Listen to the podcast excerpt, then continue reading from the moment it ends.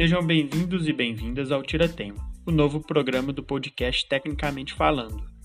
Esse programa é dedicado a discutir a relação entre teoria e prática no treinamento esportivo e é uma parceria minha, Tomás Rosso, e do Pedro Macari. Você já notou um distanciamento entre teoria e prática? Diversas vezes escutamos frases como: na prática, a teoria é outra. Mas será? Será que na prática a teoria é outra?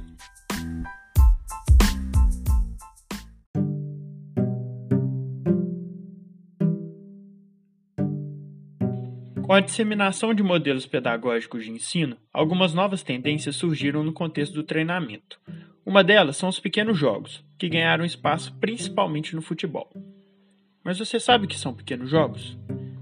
Esse meio de treinamento é aplicável no basquete? Essas são algumas perguntas que fizemos aos nossos convidados. Nossa primeira convidada é a Sara Teles. A Sara é doutoranda em Ciências do Esporte, professora temporária da Escola de Educação Física e coordenadora do projeto Sexport de Iniciação ao Basquete. Tudo isso na Universidade Federal de Minas Gerais. Nosso outro convidado é o treinador Frederico Marques. O Fred é treinador há 10 anos e dirige as categorias até 14 anos no Colégio Santo Agostinho. Além disso, ele é um dos pioneiros no treinamento personalizado de basquete em BH. Fred produz também um conteúdo muito bom sobre basquete em seu Instagram, Confere lá no arroba Fred Marques Basquete. E aí, curtiu o tema? Compartilha com seus amigos e marca a gente lá no Instagram.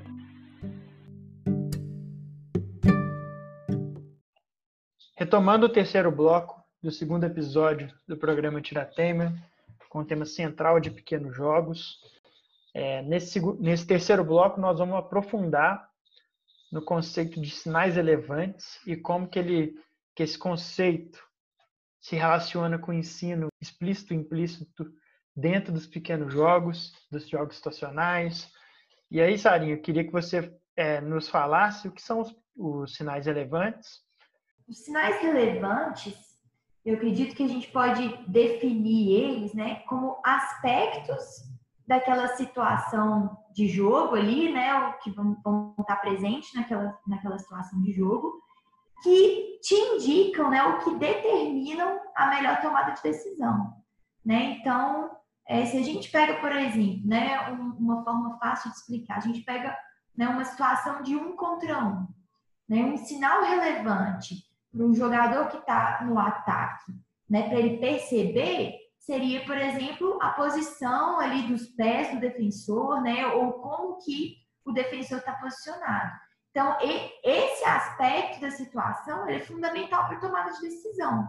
Né? Então, dependendo de como está né, a base ali do defensor, de como está o posicionamento dos braços, né, ele vai decidir se ele vai cortar para um lado, cortar para o outro, se ele vai precisar de ganhar um pouco mais de espaço. Né? Então, a gente vai. São os aspectos que vão definir as regras de si, então. Né? Então, se estiver de uma determinada forma, então essa é a melhor decisão. Se estiver de outra forma, então essa é a outra decisão, essa outra vai ser a melhor decisão. E isso vai acontecer para diferentes situações, né? Desde o um contra um até né, um conceito de jogo lá no 5 contra 5.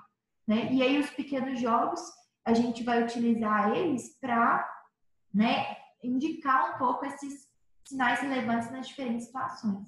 O que, que o atleta tem que perceber né, para ele tomar a decisão. Pensando nesse conceito, Fred, de sinais relevantes e de informações importantes que estabelecem as regras, então, das tomadas de decisão, né? Como você usufrui desse entendimento dos sinais relevantes dentro do seu ensino, seja ele mais explícito ou mais implícito? Eu tenho é, muitos atletas, né, de 14 até 10 anos, em dois treinos, de 14 e 13 anos, e de 12, 11, 10 anos, treinando ao mesmo tempo, né? E, e aí, como que eu faço para construir isso? Né? É, quais as ideias, primeiro, que eu penso que serão os sinais relevantes mais importantes dentro do sinal relevante, que são relevantes para o jogo de basquete? Qual eu vou querer ensinar primeiro? Por quê? É, são um milhão, um milhão de sinais diferentes acontecendo ao mesmo tempo. Vão ter vários sinais que são relevantes, mas qual que eu quero que ele aprenda primeiro? Qual que é o sinal? É igual a Sara comentou. É a posição da perna? É o cara de trás na ajuda? É uma, assim, tem tantos sinais relevantes, né? É, qual vai ser o mais relevante que eu vou começar a ensinar? Então, o mais básico do jogo não é um contra um, igual todo mundo acha, porque um contra um ele tem uma série de questões técnicas que influenciam na tomada de decisão. Então, talvez o sinal relevante que você queira que apareça, ele não vai aparecer. Por quê? Porque a questão técnica e a questão tática básica dele não vai ter uma leitura daquela situação. Então, o que, que eu mais penso e mais faço durante meus treinamentos? No sub-12 para baixo, eu crio situações dentro dos pequenos jogos e dentro de outros exercícios que não são pequenos jogos, para que ele durante o treino inteiro, seja bombardeado dessa informação que é o sinal relevante que eu quero que ele faça. Então, é, vamos pensar. Eu quero que quando o atleta deu, o defensor dele deu um passo para trás, que ele tenha um corte e possa driblar a bola. Ou se, ele, se eu quero que o defensor colhe nele e ele corte. Então são sinais simples e sinais que estão bem na frente dele. Então, é um sinal relevante, relativamente fácil de ser visto. Então, durante todo o treino, desde o início, eu vou fazer atividades que desenvolvam isso. Olha só, toda vez que aparecer um menino aqui, você vai ter que cortar ele, você vai ter que fazer isso e tal. Pronto. E aí eu posso fazer isso nos pequenos jogos também. Normalmente, dentro do meu treino, eu faço os pequenos jogos no meio. No início, eu tenho jogos para desenvolver inteligência tática, é, algumas outras situações que eu consigo criar isso. Então, um pegador onde é, o menino que está com a bola é, precisa pegar outro, ele corre em direção ao outro jogador. Então, se eu quero que isso seja um sinal relevante, que ele entenda essas situações, ou de fugir de um jogador, ou de chegar perto de outro, essa vai ser o começo da base do meu treinamento. E aí depois eu vou passar para pequenos jogos, onde eu vou simplesmente deixar ele jogar e ver se ele está começando a perceber isso. E ao longo do tempo cai naquelas, naquela situação que a gente conversou no último é, podcast, que é, é, eu vou dar uma instrução implícita ou explícita, ou vou dar uma instrução explícita para ele, é, falando o que eu quero, ou eu vou esperar ele tomar, é, ele perceber o que está acontecendo e ver. Vai depender muito até da qualidade desse menino. Então, é uma, é uma variável tão grande, essa necessidade do menino ler o sinal que você considera relevante, que você meio que tem que estruturar o seu treino para que isso aconteça. Então, só no pequenos jogos, isso não vai acontecer, ele não vai ser autossuficiente. Então, é, eu acredito que tem toda essa, essa percepção de, assim, como que eu utilizo o sinal relevante? Eu tento fazer com que os meninos percebam ele ao longo do treino e evito ao máximo falar sobre ele. Só que em algum, algum determinado momento, algumas crianças ali dentro do treinamento vão perceber, mas outras não. E aí eu não posso deixar isso acontecer sistematicamente, que provavelmente o primeiro que não percebeu também é o, é, o primeiro que não percebeu não vai perceber vários. E o outro que percebeu vai perceber vários, por causa daquela diferença na prática que eu citei no podcast anterior também. Então a gente tem essa situação. Então, em algum determinado momento, eu vou ter que ser explícito, mas não é algo que eu gosto de fazer. Eu gosto que os meninos, principalmente nos subidores para baixo, tenham essa é, iniciativa de percepção. Então, é, passa, perpassa muito por, por essa situação. Estou escutando você falando, Fred, e estou lembrando de uma reunião de laboratório lá no SECA, em que o Pablo para quem não está acostumado com o nome Pablo, é o Pablo Greco, Pablo Juan Greco, professor da FMG, comentou sobre a explicação da professora Isabel Mesquita sobre o feedback pedagógico, né? Não é em si o ensino explícito, mas tem crianças que às vezes não conseguem acompanhar aquele, aquela aprendizagem que outras crianças estão tendo de uma forma implícita, e aí você precisa dar uma informação a mais para que essa, essa criança ela acompanhe, principalmente crianças, né? Mas isso vai acontecer com os meninos mais velhos também. Mas que ela consiga acompanhar o resto do grupo, né? O feedback pedagógico ali parece bem interessante.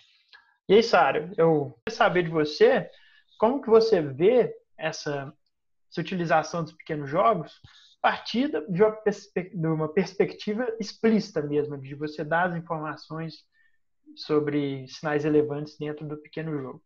Legal. Eu acho sim, né? As pesquisas, é, a maioria dos resultados é, é, um cuidado, né, que, que, que, as pesquisas têm, é de não colocar, né, muitas vezes, é, a instrução do treinador sobre como resolver aquela situação de jogo, né? Porque muitas vezes o objetivo da pesquisa é ver, né, exatamente isso, assim, qual que é a capacidade do jogo de moldar o comportamento. Né? Então, muitas vezes, né, é, essa instrução né, do treinador, ela é retirada.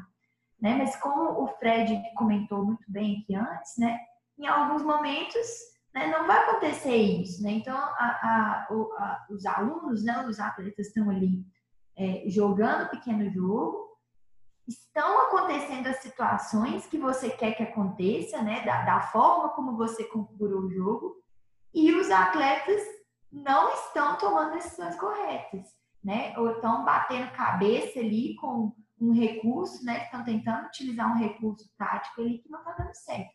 Então, esse é o momento que eu acho que né, o treinador, ele muitas vezes vai parar o jogo, né, e vai dar uma instrução né, explícita ou vai questionar o aluno, né? E a gente tem várias formas de fazer isso, né? Ele vai tentar direcionar a atenção do aluno para aquele sinal relevante que eles não estão percebendo, né? E por que não estão percebendo, não estão conseguindo resolver a situação de jogo.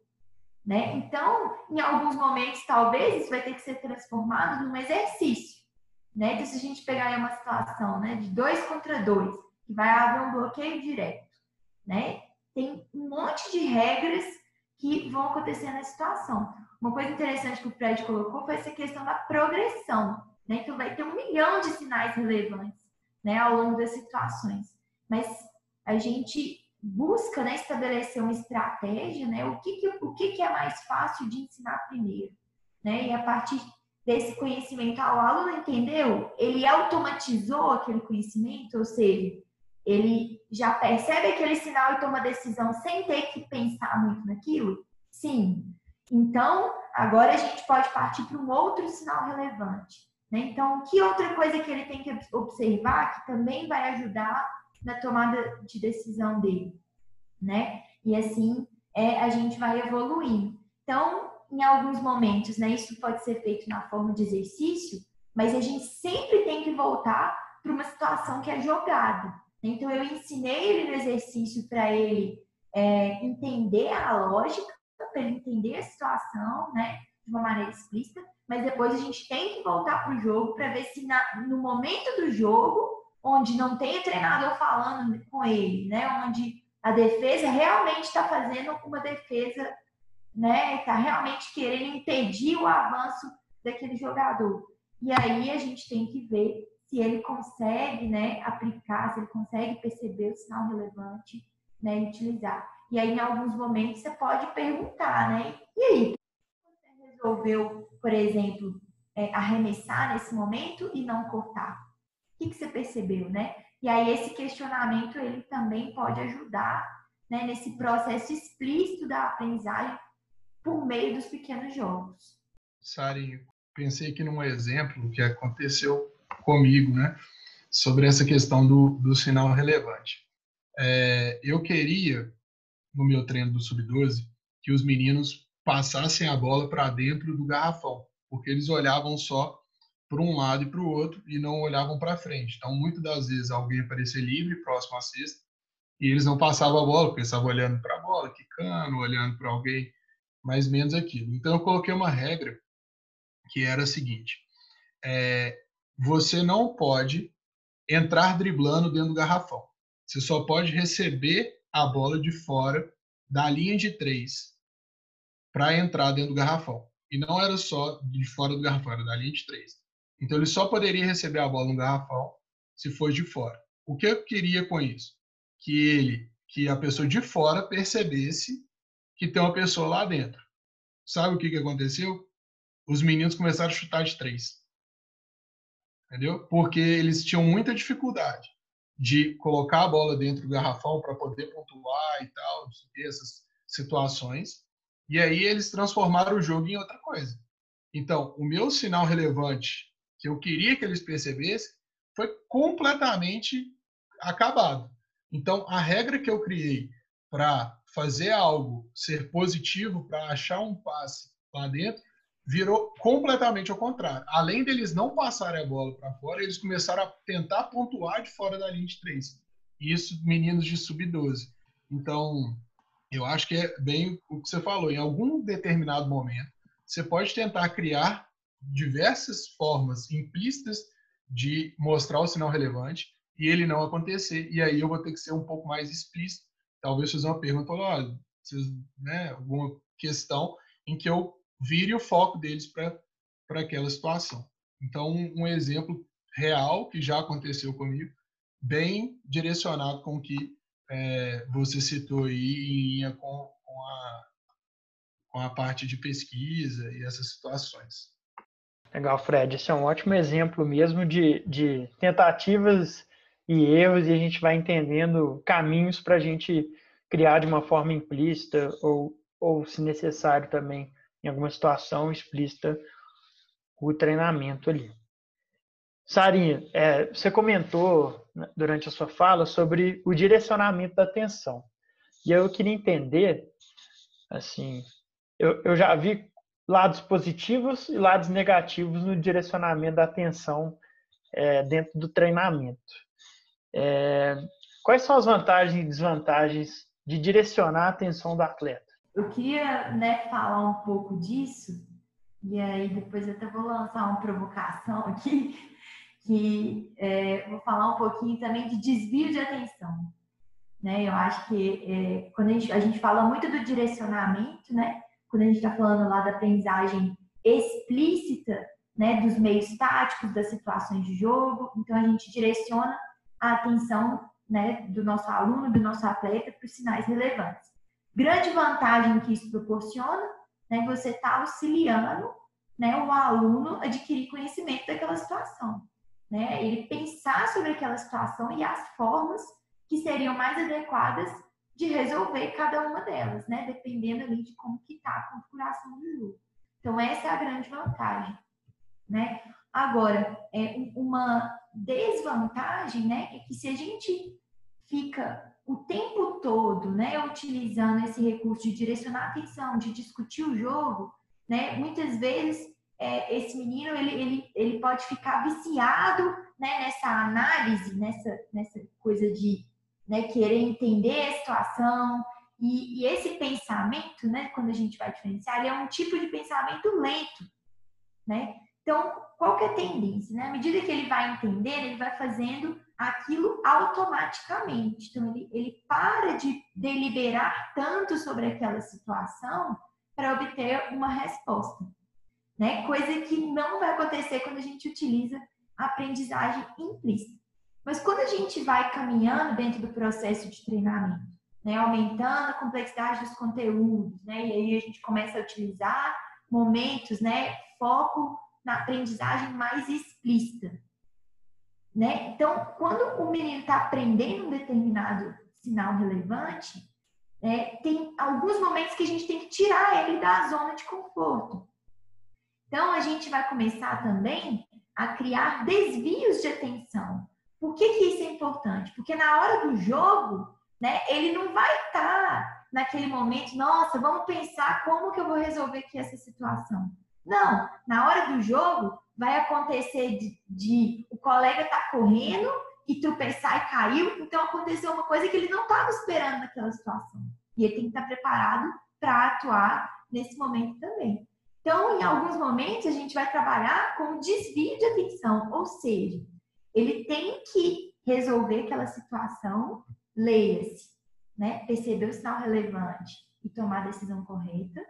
com outras coisas, é, chamando a atenção dele também. Né? Então, ele ia jogar com o pivô uma determinada situação e o pivô tá tomando um couro da defesa. Então, aquela situação, ela, ela não tá mais tão parecida. Então, tem uma coisa ali que, que tá desviando a atenção dele, mas os sinais relevantes, eles estão lá.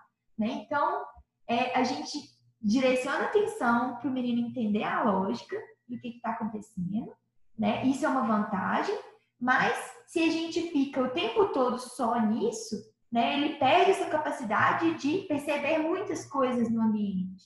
E ele tem que ser capaz de distribuir essa atenção aos diferentes aspectos do jogo. Então, em alguns momentos, a gente também tem que colocar, né, durante o processo de treinamento, elementos que desviem a atenção, para que ele possa automatizar essa tomada de decisão né, das diferentes situações, mesmo quando né, tem outras coisas acontecendo ali na, naquela situação de jogo. Legal, Sarinha. Existem é, diferentes formas aí dentro do treinamento da gente direcionar e da gente desviar a atenção dos jogadores com objetivos pedagógicos ali no final das contas, né? Buscando que eles aprendam determinados conhecimentos ou realizam, realizem determinados comportamentos.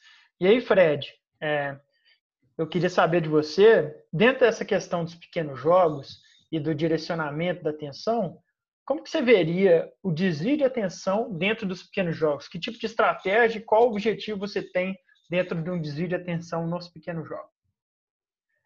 Eu acredito que dentro do dentro do primeiro do pequeno jogo a gente tem que criar é, ajustes, né, para fazer o que a gente quer como é, fazer com que os atletas é, tomem decisões mais próximas do que a gente acredita que seja bom, que é o que a gente tem falado nos últimos três podcasts aí praticamente. Então, assim, por exemplo, eu vou dar um exemplo um pouco mais simples, eu já fiz com meus atletas, pensando que tem um time defendendo e um atacando e nós temos duas cestas. E aí, enquanto um time está atacando, se eu apito, o time que está atacando tem que atacar na outra cesta. E isso cria ajustes defensivos, que é o que eu quero buscar. Normalmente, no ataque, eu quero que aconteça um contra-ataque, que eles acelerem, passem bem a bola e ajustem. E na defesa, eu quero que eles tenham uma recuperação defensiva. O que, que eles vão fazer? Eles vão parar a bola, eles vão voltar todo mundo e depois ver o que vai acontecer. E aí vem um pouco do, dessa questão. Eu crio um, um desvio de atenção, que é um apito. Eles vão ter que mudar completamente a estrutura do jogo é, pensando de ataque e defesa, e aí a gente começa a pensar um pouco dessa é, nessa estrutura de o que fazer para melhorar questões de sinais que nós gostaríamos de ver os meninos tomando a decisão a partir deles, né? Então eu vou fechar a, o ataque, vou fechar a defesa, qual que vai ser é, essa situação? E aí tem um outro exemplo também, que é quando os meninos estão jogando dois contra dois. É, lembrando que, como eu treino meninos mais novos, eles não têm uma opção já pré-determinada, né? Então eles não têm um bloqueio na bola. Normalmente eles jogam dá e vai, que é um passe e uma entrada, ou um drible de um contra um, né? Algumas situações assim. Então eu sempre tento mostrar, se dentro do, do jogo, do dois contra dois, eu mostro lados que eu quero que o menino ataque. Então ele tem um desvio de atenção que tá que estou eu ali atrás às vezes eu fico na lateral, às vezes eu fico atrás é, da cesta, algumas posições diferentes. Então ele vai ter que me perceber, é, além de perceber o defensor que está na frente dele, e aí ele vai ter que tomar essa decisão, vai ter que ajustar para mais ou menos a situação que, que eu quero que ele faça por motivos pedagógicos. Então, no exemplo que eu dei, às vezes, sim, às vezes os meninos cortam muito para a direita, que é a mão predominante, e eles não vão para a esquerda. Então, esses são alguns momentos em que eu mostro e meio que obrigo eles a pensarem dessa forma. Entendo que talvez isso não seja tão é, explícito, ó, tão implícito, né? O aprendizado, mas que eles vão ter esse, esse tipo de ajuste. E eu acho que cria é, uma determinada é, relação de análise dos meninos que é positivo ao longo do tempo. Mas é basicamente isso quando eu penso em desvio de atenção dentro do pequeno jogo, é o que a, o, o que eu tenho feito na prática. Pessoal, com essa colocação do Fred, a gente encerra o segundo episódio do podcast Tira Tema. É, várias coisas para se pensar e refletir sobre o uso dos pequenos jogos, sobre o que são os pequenos jogos, qual é a diferença para o método, método situacional, é, questões de desvio e de direcionamento da atenção. Muitas coisas para a gente pensar, discutir, refletir é, queria agradecer demais os dois participantes, tanto a Sarinha quanto o Fred, dois grandes amigos, dois grandes companheiros, tanto lá na pesquisa quanto na quadra, né? Então, é, só tenho a agradecer os dois e fiquem à vontade, fiquem à vontade para fazer considerações finais. Ah, eu que agradeço aí, né, Tomás, pelo convite. Agradeço aí o Fred também pela troca de ideias, né? Tivemos aí algumas discussões bastante interessantes, né? Espero que eu tenha podido contribuir com, com alguma coisa, né? Nem que seja para lançar as perguntas, né, que a gente não conseguiu responder aqui no podcast. Valeu aí pela atenção. Então, queria agradecer o Tomás, né? Tomás participou do, do meu início como treinador, né? Eu era auxiliar da equipe que ele, que ele jogava lá no Mackenzie. É muito bom ver um ex-atleta se transformando num treinador. É muito gratificante isso e poder discutir. É, basquete é sempre bom. É, espero que tenha nossa discussão tenha agregado é, um pouco, que tenha colocado dúvidas e nunca certezas, né? E é isso aí. Um abraço para todos. Fiquei muito feliz de receber esse convite.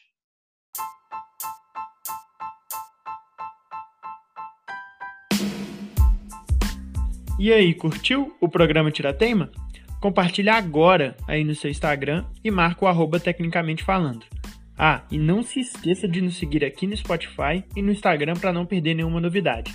Se você ainda não assistiu os programas anteriores, vai lá e confere que estão imperdíveis. Até a próxima!